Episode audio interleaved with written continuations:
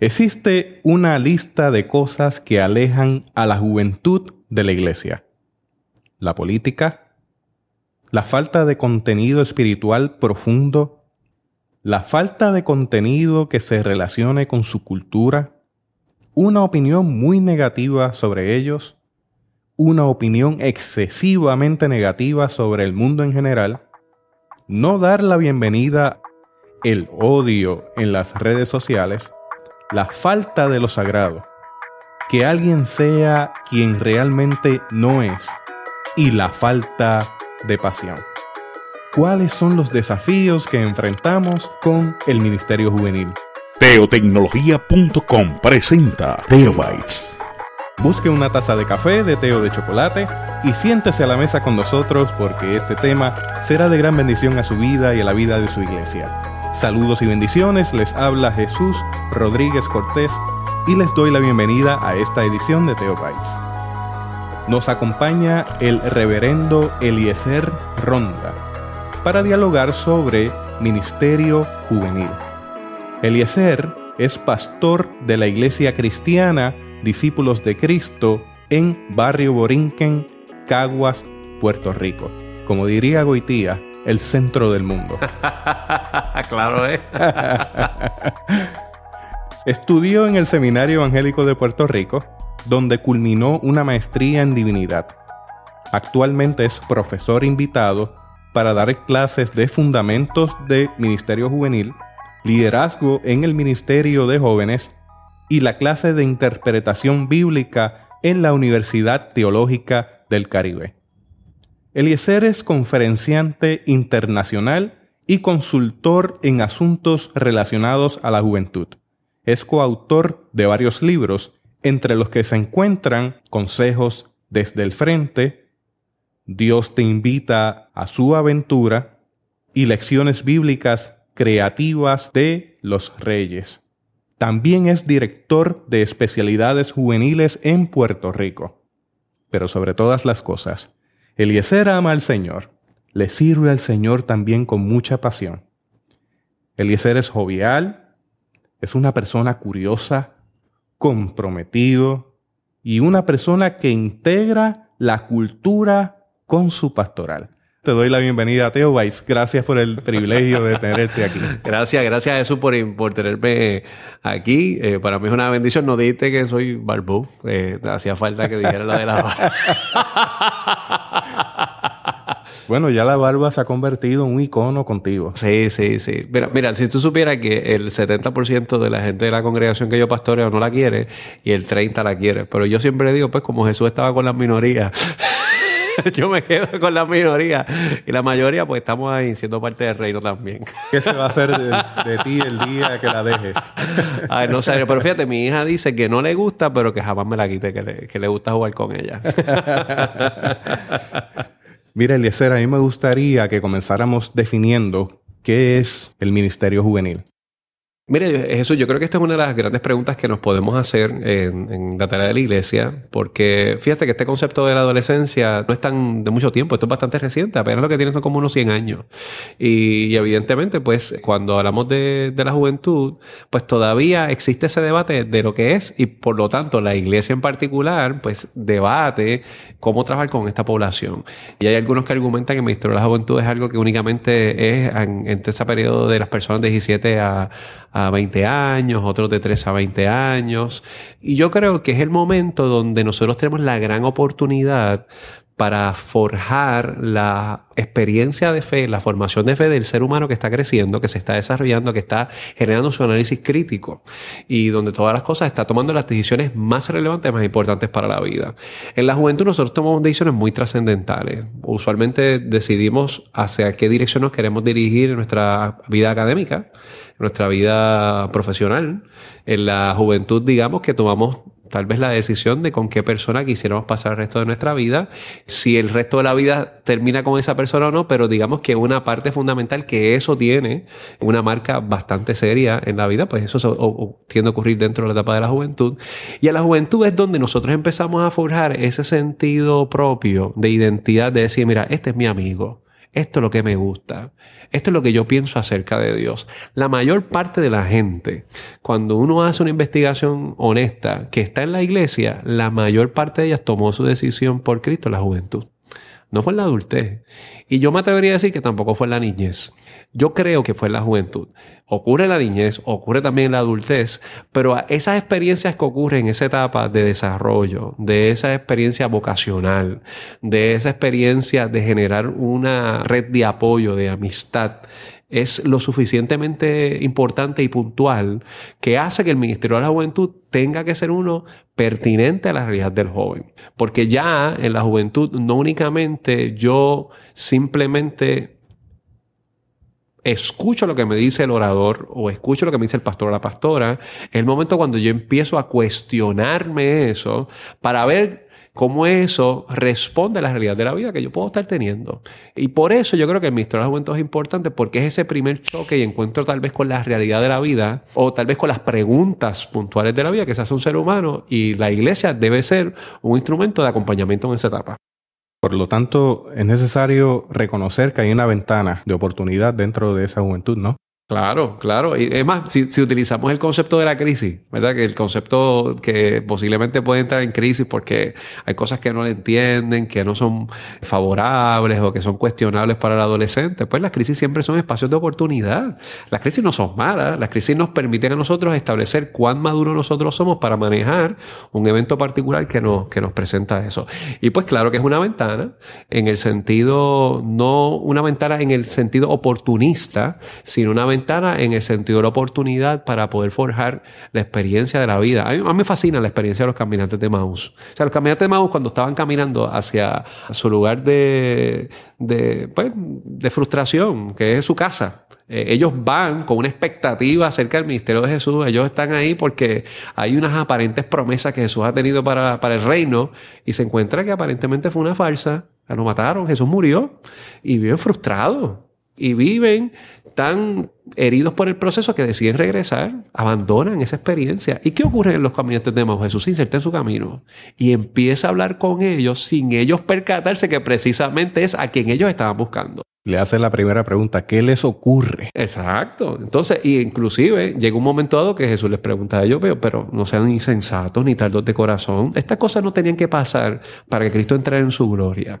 Es decir, el joven se encuentra que la vida es difícil, hay gente que se muere en la adolescencia, hay matrimonios que rompen en la adolescencia, hay personas que pierden su trabajo en la juventud, hay amigos que tal vez no son tan amigos en la juventud. Y el escenario de los cambios de Maus a mí me gusta porque esas preguntas que no están escritas, pero que son unas que nos pueden llevar a nosotros a poder pensar qué ocurre en aquel que se encuentra con algo que no es lo que pensaba y lo que tenía idealizado que ocurriera y regresa frustrado. Jesús no cuestiona eso. ¿Y qué hace Jesús? Les pregunta, camina con ellos y conversa y les explica las escrituras en ese camino. De manera que cuando eh, se hace de noche, ¿verdad? Cuando oscurece, eh, ellos lo invitan. Eh, y, Despierta una chispa. Exacto. Entonces ya el asunto no es lo que yo siento, sino es la experiencia convincente y real que estoy teniendo en el camino ante las dificultades que tiene la vida. ¿Qué debe poseer Eliezer? Un ministerio juvenil en una iglesia. Y te hago esta pregunta porque he escuchado diversas opiniones. Hay quienes piensan que dividir demasiado el ministerio pastoral, hablando de pastoral de la juventud, pastoral de la niñez, pastoral de los adultos, una pastoral de la tercera edad, una pastoral para la familia, diluye el esfuerzo. Te hago la pregunta desde esa perspectiva porque he escuchado estos reclamos. Pero por otro lado, he escuchado la necesidad de un ministerio juvenil en una iglesia que vaya dirigido, enfocado en actividades para esta población. Mira, te voy a contestar esto de, otra manera. Hay un antropólogo que se llama Joseph Campbell. Joseph Campbell escribió un librito que se llama El héroe de las mil máscaras. Y el héroe de las mil máscaras básicamente es una teoría antropológica que habla acerca de cómo los héroes míticos en las diferentes culturas tienden a tener crisis de familia y hay un mentor que les asiste para sacar el héroe que hay en ellos. Lo que tenemos que hacer nosotros es verificar cuál es en esta cultura de, de Marvel y de DC Comics quiénes son los héroes, ¿verdad? Bueno, tú te cuentas con Superman. Superman no tiene papá. Son unos viejitos que lo, lo ayudan y, se convierten en experiencias mentor. Y es, un, es un, superhéroe. Tú tienes el caso de Spider-Man y Spider-Man no vive con sus padres, vive con sus tíos mayores que lo acompañan en su proceso de vida. Tú tienes a Batman que también es una persona que vive sin padre. De manera que no puede recaer el proceso únicamente en unas personas que la acompañen, que si ciertamente pueden ser sus fuentes primarias, tiene que venir un mentor. Campbell decía, tiene que venir alguien que sea a la par que sea una experiencia que pueda colaborar en el proceso de desarrollo, que afirme. Es más, que le diga lo mismo que le dirían sus papás, pero que simplemente se lo dice otra persona. Y sobre esa teoría es que se monta George Lucas para hacer Star Wars. Y que particularmente usted tiene, tiene el caso ahí de, de, de Luke Skywalker, que no tiene papá, él te cuenta con su papá más adelante, pero ¿quién está ahí? Los Jedi? Obi-Wan Kenobi. Son personas que acompañan en ese proceso. El Ministerio de la Juventud, cuando uno, cuando uno mira esa antropología social del adolescente, el ser humano en particular, requiere de personas que estén a su lado y que le inspiren y que le formen. Mira, todos nosotros podemos acordarnos de un maestro de escuela intermedia, de un dirigente del equipo de softball, de pelota o de baloncesto, de natación, o el maestro de música, o posiblemente nos podemos acordar de un maestro de escuela bíblica, o, o, posiblemente de, una persona que trabajó en, eh, en un grupo cooperativo la, experiencia de la juventud requiere de modelos que sean paralelos al proceso educativo. Yo creo que la iglesia, ah, para contestar la pregunta acerca del ministro de la juventud, nosotros no debemos pensar en una segmentación de la iglesia, porque si algo bueno tiene la iglesia, es que la iglesia es el mejor escenario social que reúne la totalidad de la sociedad. En la iglesia hay gente desde cero años hasta 90 plus, ¿verdad? Eh, y, eso, no, eso tú no lo encuentras ni en la escuela, eso tú no lo encuentras en, una universidad, eso tampoco tú lo encuentras en un escenario de trabajo. La iglesia te permite eso. Pero utilizando esa plataforma, es importante que los líderes que aspiran a forjar la fe y acompañarla, precisamente como la iglesia es el modelaje de lo que Bosch decía, David Bosch decía que la iglesia es el sinónimo, debe ser el sinónimo del reino de Dios. O sea, lo más cercano al reino de Dios debe ser la iglesia. Por lo tanto, ese señor que tiene 70 años debe ser lo que vendría siendo ese abuelo del reino de Dios, esa persona de parte del reino de Dios. Y la iglesia debe forjar un proyecto pastoral que permita a ese joven tener un espacio para poder forjar sus preocupaciones, sus aspiraciones, sus preocupaciones, sus dudas y donde pueda ser acompañado y pastoreado en el proceso. La pregunta sería si el Ministerio de la Juventud en ese caso es un medio o es un fin. Y me explico. Yo creo que uno de los grandes desafíos, y me atrevería a decir de los grandes errores que ocurren en el Ministerio de la Juventud en la Iglesia, es que las personas que muchas veces trabajan con los jóvenes lo hacen por periodos de práctica cortos y lo ven como una tarea y no como una vocación. Eh, en otras palabras, tú tienes este muchacho o esta muchacha que tú consideras que tiene un potencial pastoral, tal vez él o ella siente una pasión por la pastoral y por decir, pues vamos a hacer algo, trabajate con los jóvenes de la iglesia este año y el año que viene pues te ponemos en otro, en otro escenario. Y yo puedo entender que si es necesario que cada ministro o ministra pase por diversos escenarios de la iglesia local, pero cuando usted utiliza el Ministerio de la Juventud como un conejillo de India, Mira, Juan se da cuenta. Y la realidad es que no hay relaciones duraderas, que es lo que precisamente un joven está buscando. Mire, cuando yo voy a la escuela, yo le pregunto a, los, adolescentes quiénes están locos porque empiecen las clases. Nadie quiere que empiecen las clases, porque nadie quiere coger exámenes. Pero cuando yo le pregunto quiénes están locos por encontrarse con sus panas de la escuela, con sus amigos de la escuela, con sus amigas de la escuela, con sus compinches de la escuela, todo el mundo levanta la mano. Porque si hay algo que al joven le gusta son las relaciones. O sea, el joven no tiene dinero, tiene amigos. Por eso inclusive en todo este mundo de las redes sociales, el tener friends, el tener likes, el tener seguidores es tan importante porque se constituye en esa extensión relacional que puede ser virtual, puede ser falsa. Yo no estoy diciendo que sea necesariamente siempre real, pero le da un sentido de pertenencia y al joven en esa etapa de la vida ya no vale tanto por el capital económico que tiene, tal vez quizás por las cosas que se pone, pero sí por la cantidad de amigos que tiene. Y eso es fundamental. Y aquí yo voy en un valor importante del ministro de la Juventud, es que las personas son más importantes que los programas. Y como las personas son más importantes que los programas, es decir, los jóvenes son más importantes que el concepto estructural de la congregación o de la iglesia, hay que ver si el proyecto que nosotros tenemos como el adolescente y el joven realmente es porque él es importante o es que el programa de la iglesia es importante o es que el calendario de la iglesia es importante. O sea, cuando esas cosas es lo que nos marcan, pues empieza a diluir una gran oportunidad. Es más, y yo me atrevo a decir, una gran responsabilidad que tenemos con la nueva generación que tal vez no encuentra, quizás en alguna ocasión, que son relevantes o importantes para esas personas. Es importante entonces hablar de una pastoral de jóvenes. Yo creo que sí, yo creo que sí, yo creo que es importante que nosotros hablemos de una pastoral de jóvenes. No creo que la pastoral de jóvenes está desvinculada a la totalidad de la iglesia.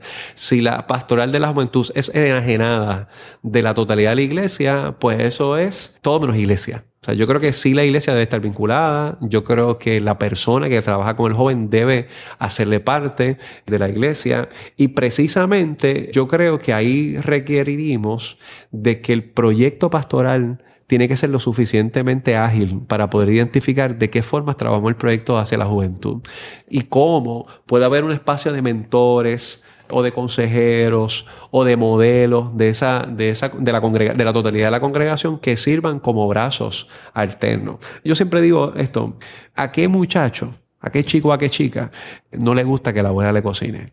Es que hay un dicho por ahí que todas las abuelas cocinan rico.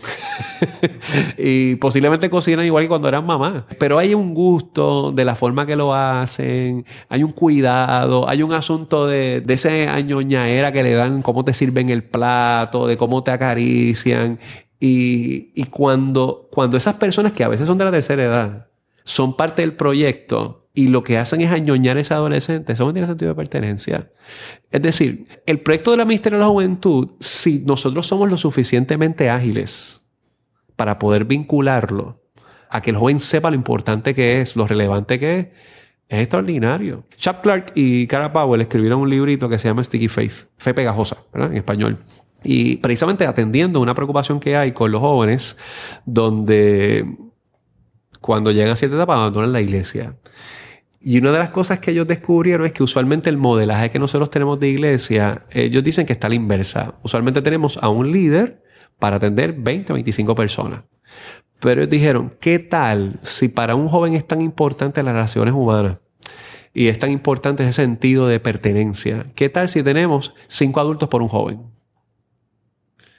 Y que esos adultos, no estamos hablando que son los pastores de los jóvenes, fíjense que lo que estoy diciendo aquí, no estoy diciendo que ellos son los, los maestros, pero si, si a cada joven nosotros le asignáramos cinco adultos que estén pendientes de él, que le pregunten cómo le va la escuela, que le pregunten cómo están los asuntos en la casa, que, que estén pendientes precisamente de, de, cómo le va en el equipo deportivo que esté presente, en la disciplina musical que ellos puedan estar desarrollando y que naturalmente estén enfocados en su proceso de acompañamiento y mentoría espiritual, eh, pues ya ese joven sabe que cuenta con, un recurso que no es el líder, entre comillas, de la iglesia, es la iglesia en pleno que está presente en eso. Entonces, cuando hablamos de ministerio juvenil, no estamos hablando de la directiva de la sociedad de jóvenes.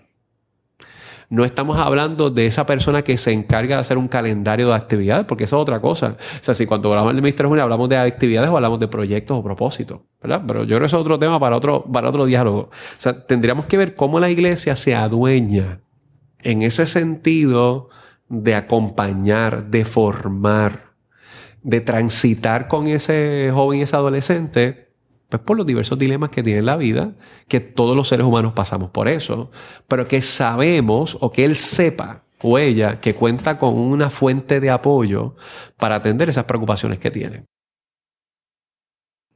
Yo quisiera que tú me relataras un poco sobre cómo tú has visto el desarrollo del Ministerio Juvenil en América Latina en general. Has viajado bastante. Veo a cada rato que estás en Texas o en Nicaragua, estás de repente en algún otro lado.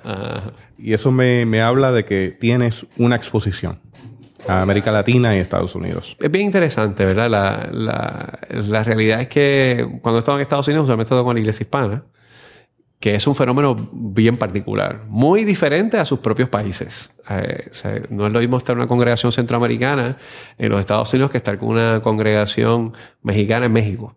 Y pareciera que fuera redundante, pero hacemos el planteamiento porque hay muchos mexicanos que están fuera de, de, su país natal o guatemalteco. Yo te diría que hay una peculiaridad que se ha ido desarrollando importante y que sí me parece que hay una adaptación norteamericana pero que hay, unos, hay una propia cultura particular que se da dentro del fenómeno latino. Me parece que, por ejemplo, en, Estados Unidos se, enfatizó mucho en la, década de los 80, 70, 80, el concepto del ministerio bien recreativo. Entonces, pues tienes, tienes el mismo modelo, un icebreaker o un rompehielo al principio, nos reímos un ratito, tenemos un tiempo de cántico y hay un mensaje y piscolabis al final. Digamos que si tú, tú, miras, esa es la estructura que, que, se funcionaba. Y por mucho tiempo yo me atrevería a decir que la iglesia latinoamericana empezó a adoptar ese modelo. Hacemos algo de juego, bien chévere, cantamos, eh, compartimos y ya. Pero la iglesia latinoamericana es muy madura con la peculiaridad de que los desafíos sociales y económicos de América Latina son muy diferentes a los norteamericanos. Y, y sí se ha replanteado cómo hacer su proyecto a base de sus realidades.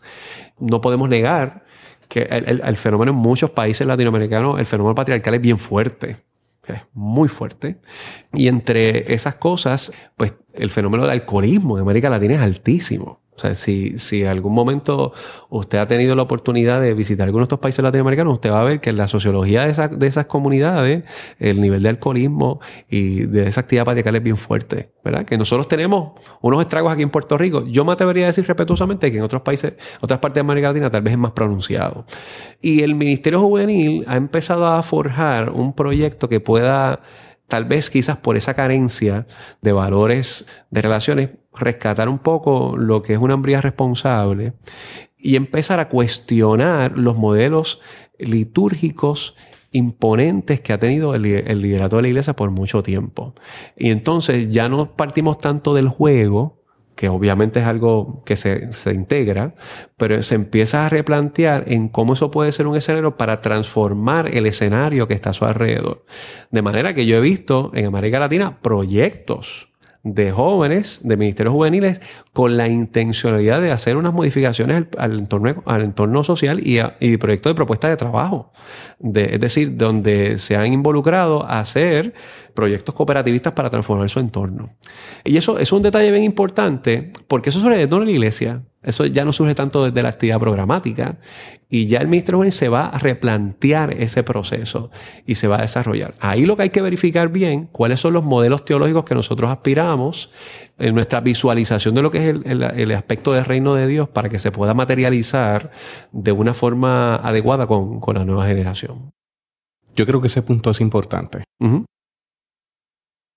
De los 10 puntos que leí en un principio, una de las cosas que provoca que nuestra juventud abandone nuestras comunidades de fe es que no tienen un contenido teológico profundo. Se tiende a errar, se tiende a pensar que entregando contenidos livianos es suficiente para esa generación. Y no es así.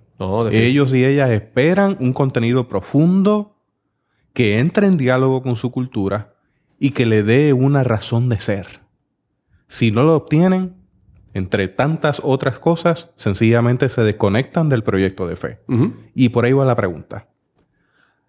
¿A qué tú entiendes que se debe, además de eso que acabo de decir, que estamos perdiendo juventud en nuestras iglesias? Mira, esto es una pregunta de, de, nunca acabar, ¿verdad? Porque hay mucha tela para cortar en eso. Yo te voy a responder por lo menos de tres maneras. Lo primero es, nosotros en especialidades juveniles decimos que las preguntas son tan importantes como las respuestas. Y porque para mí ese planteamiento es bien importante, porque en la medida que el Ministerio Juvenil quiere responder siempre, es respondón, lo que hace es callar la voz.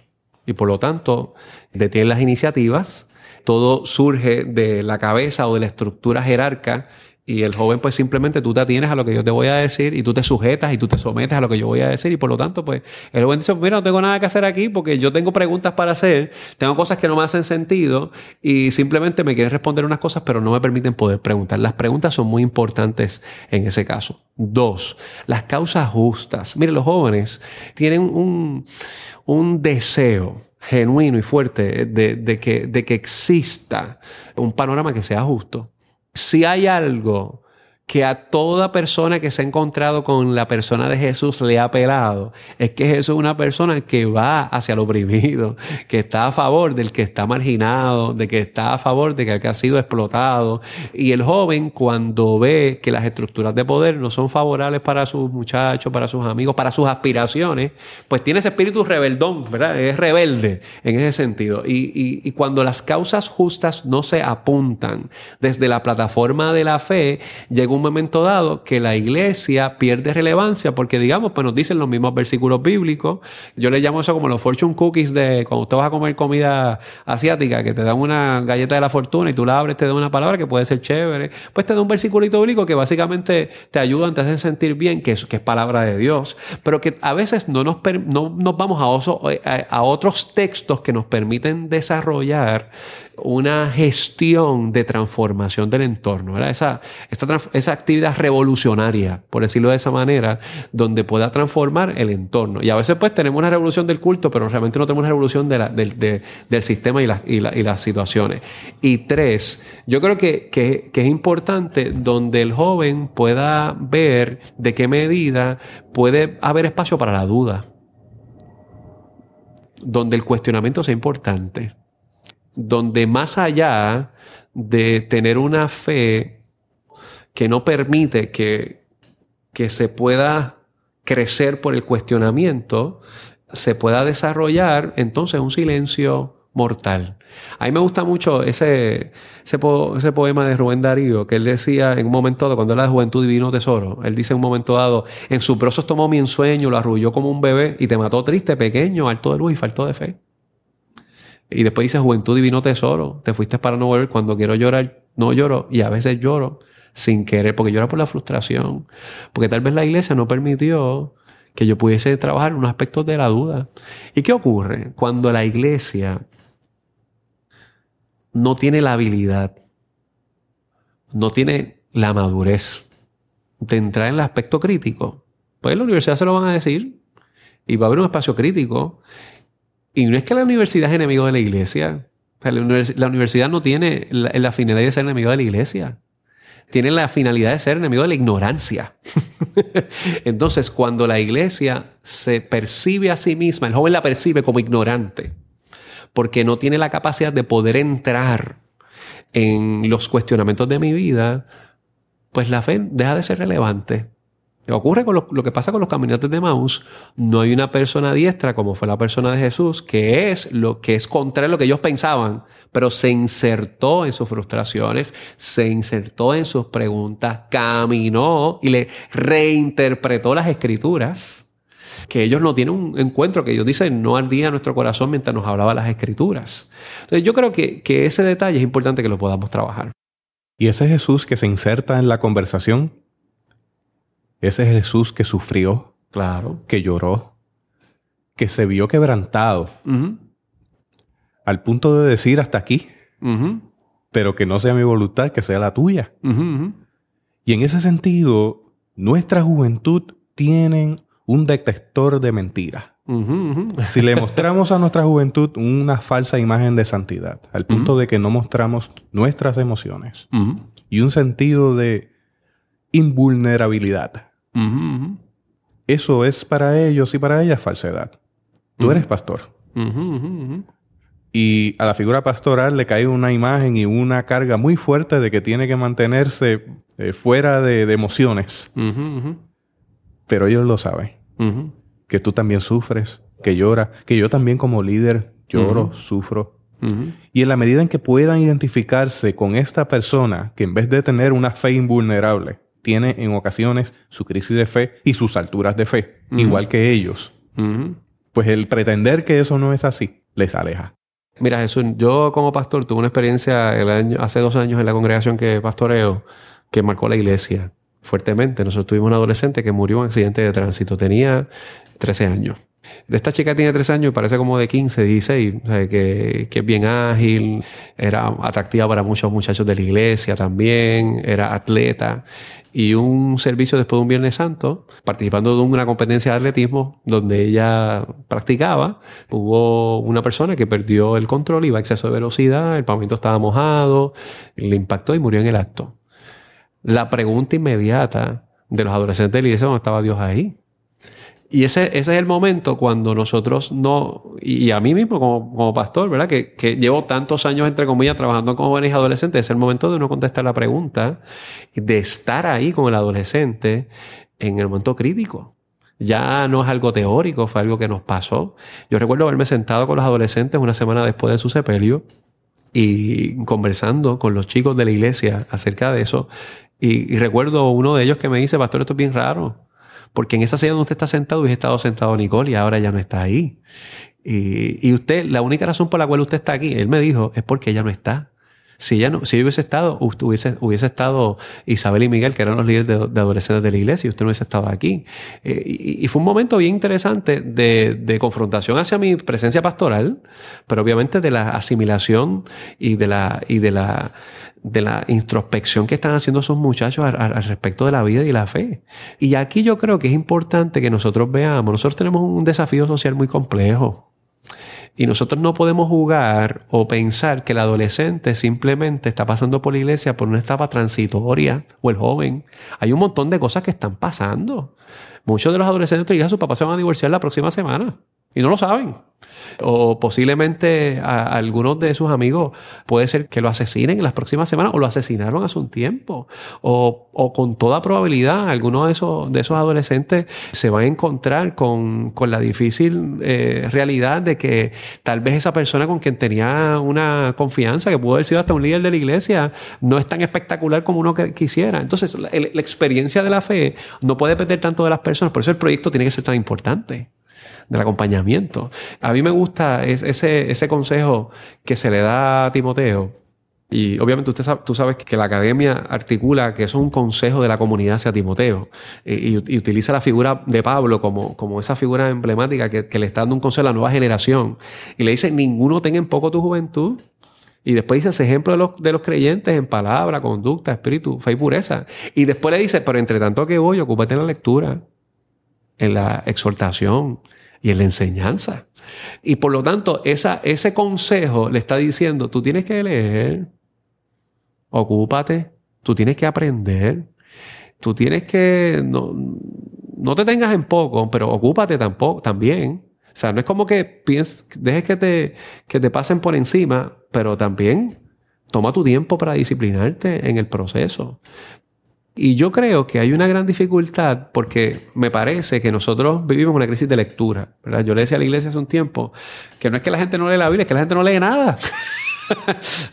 hay gente que, que, que, que, no lee ni la prensa, no lee ningún libro y por lo tanto se encuentran improvisando la vida. Y nosotros tenemos una generación que es la descendencia de muchas personas que no leen nada, pero ellos tienen el deseo de aprender. Tienen el deseo de saber. Y para eso el líder de fe, ¿verdad? El, el líder de jóvenes, tiene que concebir que ese joven no quiere quedarse de brazos cruzados a lo que no le hace sentido y está buscando respuestas. Posiblemente las respuestas se materializan a veces de múltiples preguntas que no se contestan de primera instancia, pero siempre va a privilegiar a aquel que escuchó sus preguntas, no el que le silenció las preguntas. Y ese detalle yo creo que es importante que lo podamos rescatar para que la nueva generación tenga no necesariamente un nivel protagónico en ese sentido de que son los que manden el proyecto, sino que tenga un sentido de pertenencia y que la iglesia, que yo diría, ¿verdad?, que es una propuesta del reino de Dios. Pablo decía a los romanos, pues el reino de Dios no consiste en comida ni en bebida, sino en justicia, en paz y gozo en el Espíritu Santo. Entonces, pues, uno tiene que leer eso al contrario. Pues si habla de justicia, pues hay cosas injustas. Si habla de gozo, pues hay tristeza. si hay paz, hay pelea, hay, hay discusión, hay guerra. Y el joven está buscando eso en la propuesta del reino de Dios. Eliezer, me estabas comentando sobre un concepto sobre nómadas, exiliados, pródigos, y ahí me gustaría que abundaras sobre eso. Mira, hace varios añitos atrás, David Kinneman, que uno de los líderes de Barner Group, articuló un estudio fundamentado en por qué muchos jóvenes abandonan la iglesia. Sabemos que hay una población que usualmente a los 18, a los 25 años, algunos aluden de los 18 a los 35, pues llega una etapa que deciden abandonar la iglesia. Y estamos hablando de un porcentaje bastante pronunciado, 59% de, del joven norteamericano hace eso. Y yo me atrevería a pensar que a veces por efectos culturales se van, ¿verdad? Porque si usted posiblemente es pastor o la congregación suya está en un sector donde no hay universidades cercanas, pues posiblemente durante el periodo de estudio de esa persona en la universidad, pues por razones evidentes se va a mover del lugar. No necesariamente abandona la iglesia, pero abandona ese círculo y eso pues impacta de alguna manera la forma que se hace ministerio en ese lugar. Pero ante todas las cosas también ocurre cuando se desarrolla ese fenómeno de frustración o de dificultad donde ese joven no se siente que puede ser parte. Kierkegaard agrupa estos sectores en tres y él le llama los exiliados, los nómadas y, los pródigos. Y cuando hablamos específicamente acerca de los nómadas, él, habla acerca de ese grupo de jóvenes que tienen un trasfondo cristiano y que han decidido abandonar la iglesia, la actividad en la iglesia, aunque ellos todavía se consideran cristianos. Así que básicamente son como un nómada, ¿verdad? Los nómadas son personas que están buscando un lugar en donde vivir. Así que ellos, tal vez el fenómeno de la iglesia local donde pertenecen, ya no les apela, tal vez no les responde a su realidad. Todavía se consideran cristianos, no han abandonado la fe, pero de alguna forma no se ven en, esa congregación en particular y tal vez no han encontrado un lugar donde pueden encontrarse. Él le llama a los exiliados, a ese grupo de, jóvenes de, de 18 o 29 años prácticamente, que todavía se ven también dentro de la iglesia, pero se encuentran estancados entre la cultura y la iglesia. hay aspectos de la cultura que le hacen más sentido que lo que ocurre en la iglesia. Hay espacios que, que hay en la cultura que le hace más sentido al ministerio de Jesús que no se ve materializado en la iglesia. Eh, Dan Kimball escribe un librito que se llama They Like Jesus but Not the Church, ¿verdad? Que, quiere decir ellos eh, les gusta Jesús pero no les gusta la iglesia. Y, en, ese, en ese librito eh, ellos argumentan que muchas veces los jóvenes en este entorno pues usualmente tienen una dificultad porque tal vez la iglesia se ve como una, una religión organizada que te dicen por quién, por quién votar, hay una agenda política. Y cuando en la iglesia al joven le dicen por qué tienen, tienes que votar, pues yo no quiero ir ahí. Yo no voy a ir a un lugar para que me digan porque yo tengo que votar. Yo creo que me hagan pensar, pero no creo que me digan por qué tengo que votar. O que la iglesia es juzgadora y que es negativa. Si, si yo me pongo esta ropa, pues me van a juzgar. O es negativa por cualquier ah, propuesta que yo voy a hacer. O que la iglesia está dominada por hombres, pero está compuesta mayormente por mujeres. Ellos ven eso. Que la iglesia es homofóbica, que dice que ama al homosexual, aborrece su pecado, pero que mentira, que lo que hace es que se burla del homosexual. Y, y, la, y los jóvenes están en ese proceso de preguntarse por qué estas cosas ocurren dentro de la actividad de la iglesia, que la iglesia es arrogante diciendo que los demás estén equivocados y ellos tienen la razón. Cuando ese fenómeno de prepotencia es percibido por el joven, el joven no, no se encuentra. O que la iglesia está lleno de fundamentalistas que toman la Biblia de manera literal y que no podemos ver la Biblia desde una plataforma de poder dialogar en torno a otros textos también y ver de qué manera eso puede responder. Cuando esas cosas ocurren, pues muchos se siente exiliado. Y ocurre lo que también Kineman dice, que son los pródigos. Y los pródigos, él dice, son, mira, los que se fueron de la iglesia y abandonaron la fe. O sea, eso le pidieron al papá el dinero y se fueron y lo gastaron. Y es posible que regresen, pero saben que su hermano mayor no quiere que ellos regresen. Entonces, desde esa dinámica hay, un fenómeno interesante, ¿verdad? Esto es un buen librito, usted puede leer, se llama Ingrid You Lost Me, en español se llama Me Perdieron. Y, creo que, que, presenta unos conceptos bastante buenos que pueden ayudar a, poder comprender eh, ese fenómeno, ¿verdad? Este, no, no, quiere decir que todo lo que está en ese libro es la tesis completa, pero me parece que es un trabajo bien hecho que, pueda apuntar a, unos fenómenos. Fíjate, interesante eso. Yo no he tocado aquí el tema tecnológico ni el tema recreativo aquí, que para mí es importante. Pero muchas veces pensamos que el Ministerio Juvenil es tener una página de Facebook, tener un Twitter, tener un Snapchat y ser cool.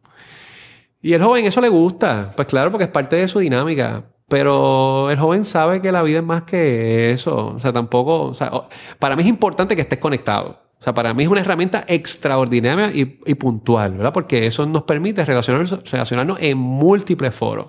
Pero el joven no está tan necesitado de que tú tengas esto para ser pertinente para mí. Yo creo que eso me ayuda, yo puedo relacionarme y quizás puede ser, eh, aquí en Puerto Rico decimos charritos, ¿verdad? Este, como que obsoletos o, o medio anticuados, pero pero más bien lo que está buscando es una experiencia relacional genuina y que tenga contenido en ese sentido.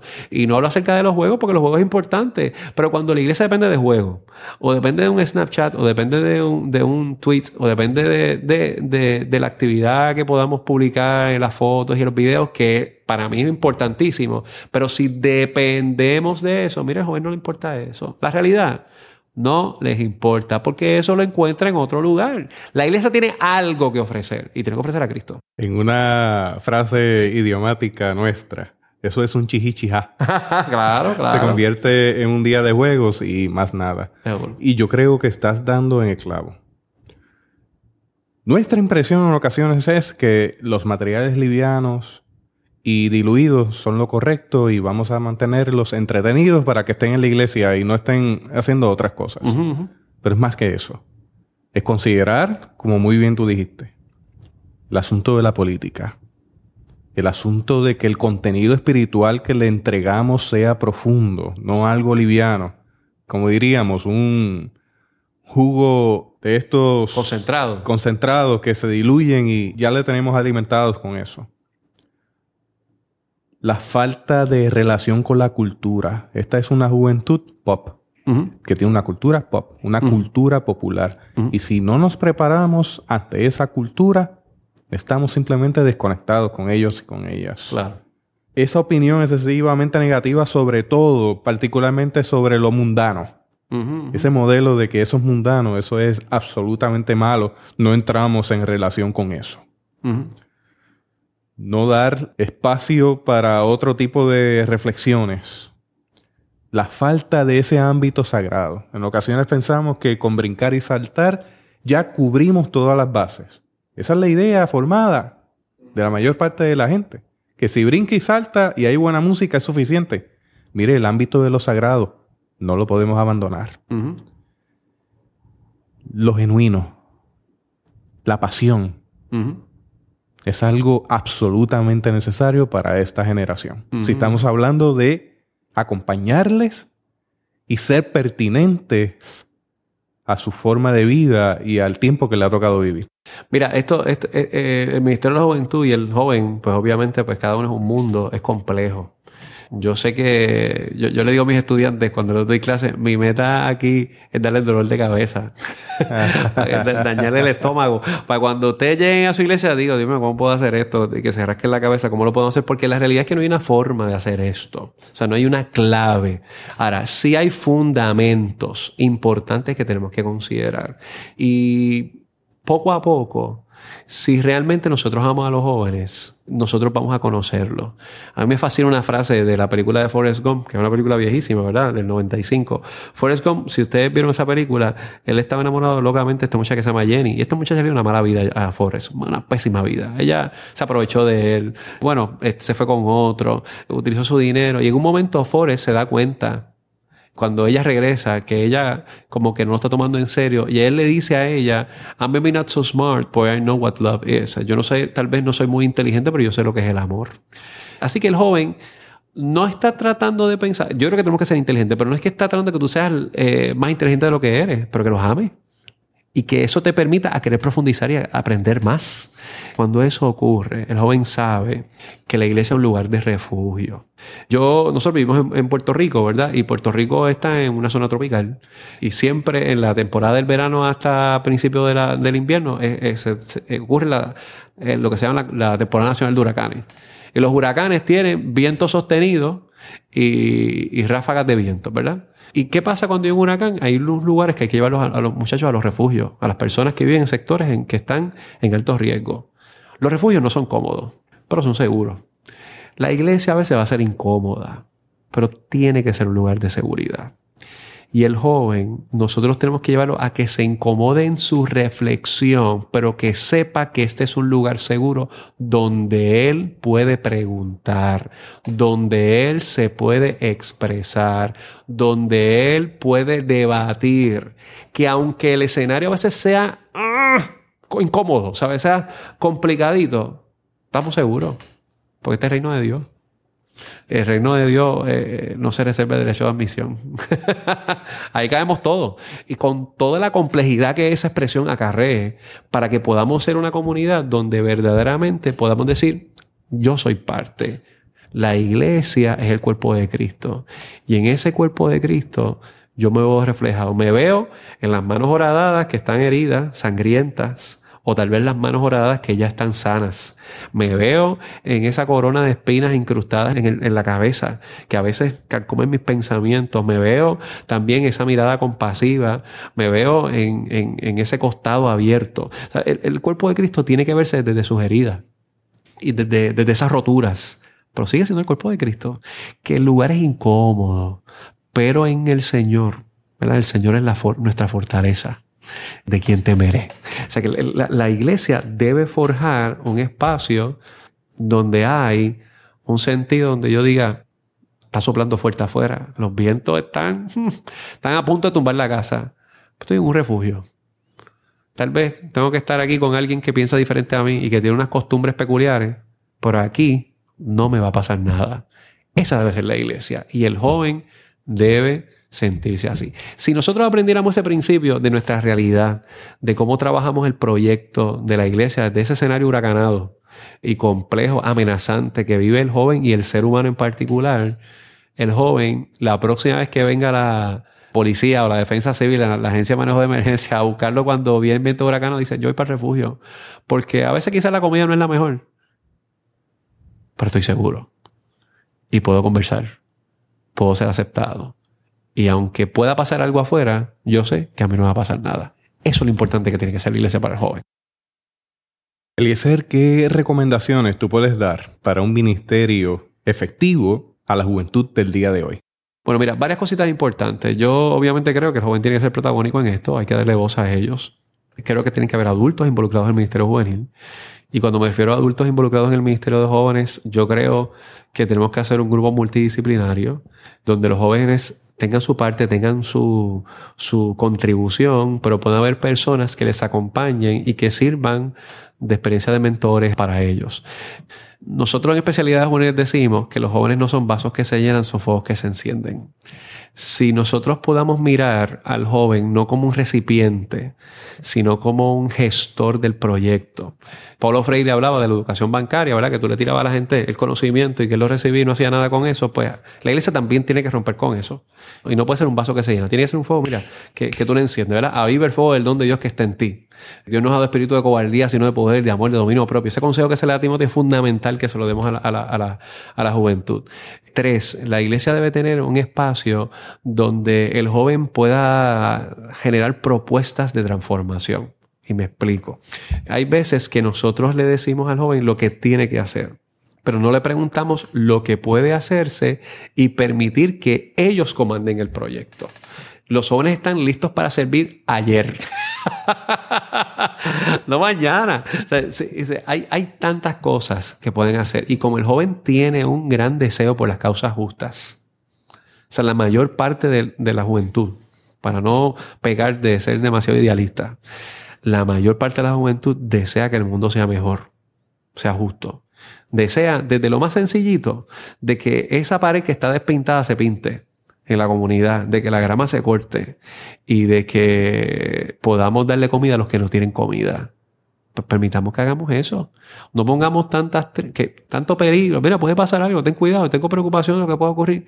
Seamos proactivos para que eso ocurra. Si el joven puede verse ya ahora no como el recipiente, sino como el gestor, como una parte fundamental del proyecto de transformación, pues ya la iglesia no es meramente un lugar de seguridad. La iglesia es un lugar donde creen en mí. La iglesia es un lugar de afirmación y de proyección. Y eso es importante que nosotros lo podamos forjar para que se materialice lo importante. A mí me gusta el consejo que se le da a Josué. ¿verdad? A Josué se le dice, mira que te mando que te esfuerces y seas valiente, no temas ni desmayes porque Jehová tú estará contigo donde quiera que tú vayas. Pero ¿qué dice el versículo que le antecede? El versículo 8. Nunca se aparte de tu boca este libro de la ley, sino que meditarás en él de día y de noche, entonces harás prosperar, prosperar tu camino y todo te saldrá bien. En otras palabras, cuando reflexionamos juntos sobre lo que es la palabra de Dios, ese misterio de Dios. Ah, pues mete mano y esfuérzate. Si a fin de cuentas los proyectos están fundamentados en la reflexión, no en la pasión, como decía Pablo, la pasión desordenada. Está en la pasión ordenada y yo diría sintonizada con el corazón de Dios. Y eso es fundamental. Nunca se apartará de tu boca este libro de la ley, sino que de día y de noche meditarás en él, para que guardes y hagas conforme a todo lo que en él está escrito porque entonces harás prosperar tu camino y todo te saldrá bien. Eso lo dice en Josué 1.8. Eso que tú dices me recuerda en el momento en que yo llego a la iglesia. Cuando yo llego a la iglesia, yo era del bando de los metálicos. Ahí tengo un metal picture ahora, curioso. sí, sí, sí, sí. Entonces yo llegué con esa, con esa imagen uno vestía mayormente de negro, los pantalones y las camisas y había un estilo de pelo que en aquel momento yo, aunque no me queda mucho pelo, en aquel momento yo tenía el pelo rizado y lo tenía con un tratamiento que me lo había permitido crecer más o menos como hasta los hombros. Eso es el equivalente a un joven que llega hoy a la iglesia con tatuajes, con sus aretes, con su forma de vestir, con su forma de cultura. Y yo pienso en eso también que en aquella época, si a mí se me hubiese juzgado de la manera en que yo llegué a la iglesia, no se me hubiese dado el lugar. Sin embargo, el liderato que estuvo a mi alrededor me permitió empezar a trabajar en diversos ámbitos de la iglesia. Y el yo haber asumido esa responsabilidad de ser técnico, de ser músico, de ser maestro, de eventualmente comenzar a ser diácono, eso fue lo que a mí me involucró y me envolvió de tal forma en la iglesia que me ha llevado, que me llevó una experiencia que me acompaña al día de hoy. Eso fue esencial, fue crucial en mi vida. Y yo creo que estamos en ese mismo momento, como parte de esa pastoral y liderato. ¿Qué lugar le estamos dando a nuestra juventud? Independientemente de cómo se vean o cómo piensen o cómo son. Es hacerle parte parte activa del proyecto de Dios. Y que la nueva generación, Jesús, siempre es la generación que nos va, nos va a seguir y, y que tienen desafíos para nosotros que tenemos que considerar y eso los tenemos que incluir.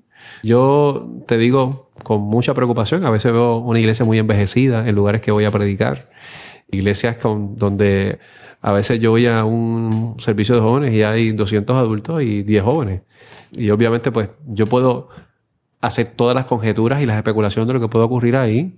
No me consta que esas cosas estén ocurriendo, pero algo a simple vista no parece que se está materializando. Y yo sí creo que a veces nos hemos entretenido mucho en querer hacer las cosas correctas, entre comillas, por querer responder a esa generación previa que hemos perdido una gran oportunidad de poder servir, involucrar, hacer parte, transformar y dejarnos ser desafiados por la nueva generación. ¿Qué fue lo que dijo Jesús? Ese monte del monte muchas veces. ¿Oíste qué fue dicho? Mas yo os digo. O sea, esa expresión, mira, aprendimos esto. Esta es la propuesta del reino. Eh, la nueva generación siempre dice, mira, así se dijo esto, pero yo creo que podemos hacer esto. Eso es palabra de Dios. Eso es logo, ¿verdad? Eso, eso es la palabra de, de, Dios encarnada en el corazón de la nueva generación, siempre cuando nos riña con los principios y valores del reino. Pero cuando un joven te dice, yo escuché esto, pero yo te digo que esto yo creo que es lo que hace falta que hagamos en este momento yo escucho a Jesús en el sermón del monte. Yo escucho a Jesús diciendo que el hombre necio hizo la casa sobre la arena y no sobre la roca. Y nosotros no podemos construir ministerios de la iglesia arenosos que se vean bien y que a fin de cuentas van a diluirse y van a caer.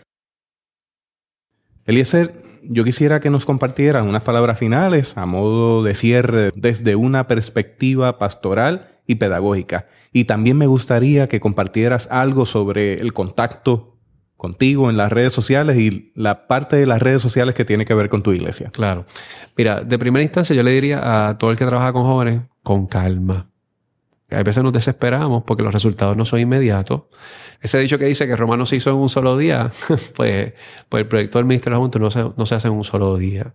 Así como los niños no siempre agradecen las gestiones que uno hace por ellos, los jóvenes no siempre agradecen lo que se les hace, pero están muy pendientes de lo que se hace. Eso yo nunca voy a olvidar que mi pastor, cuando yo me gradué de la escuela superior, Víctor Groló, fue a mi graduación de cuarto año. Yo no recuerdo si yo le agradecí en ese momento, pero han pasado 20 años de mi graduación y yo no olvido jamás que mi pastor estuvo en mi graduación, que cuando dijeron mi nombre se podría aplaudir.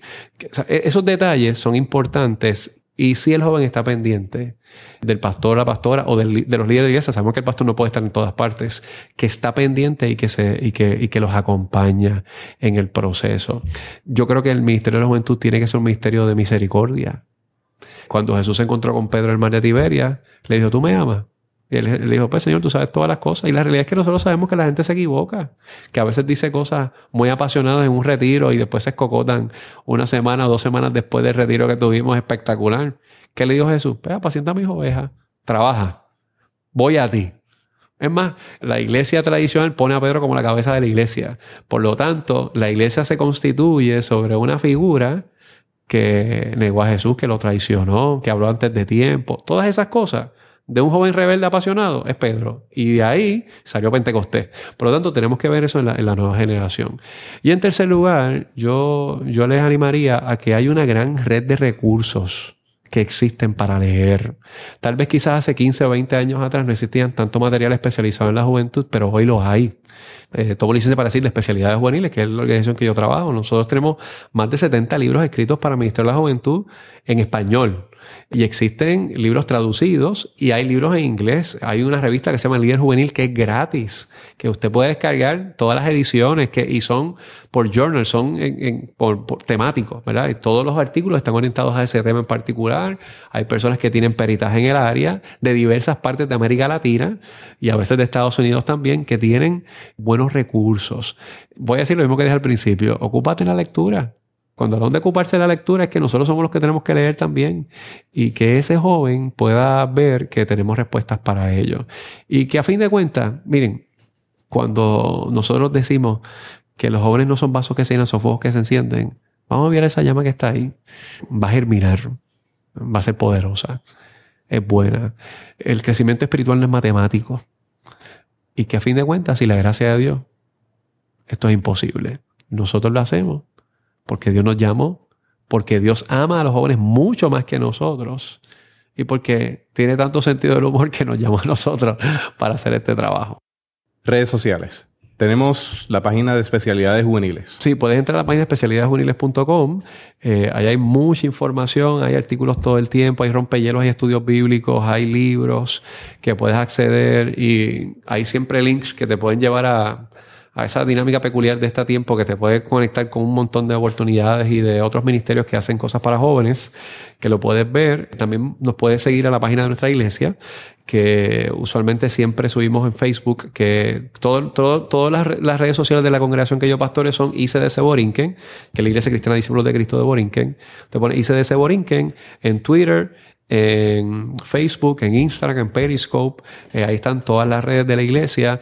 Nosotros tenemos la peculiaridad de que nosotros tuiteamos todas las predicaciones. O sea, hay alguien que siempre está tuiteando la predicación. Invitamos a que las personas tuiteen la predicación, que le den retweet a las predicaciones. Eh, y además se graban en podcast. Siempre las subimos ahí eh, en, las páginas de Facebook y en Twitter. Pero también la puedes ver directamente si tienes un servicio de podcast como este. Pone ICDC Borinquen y puedes ver toda la serie. Nosotros publicamos las predicaciones dominicales y los estudios bíblicos de la semana.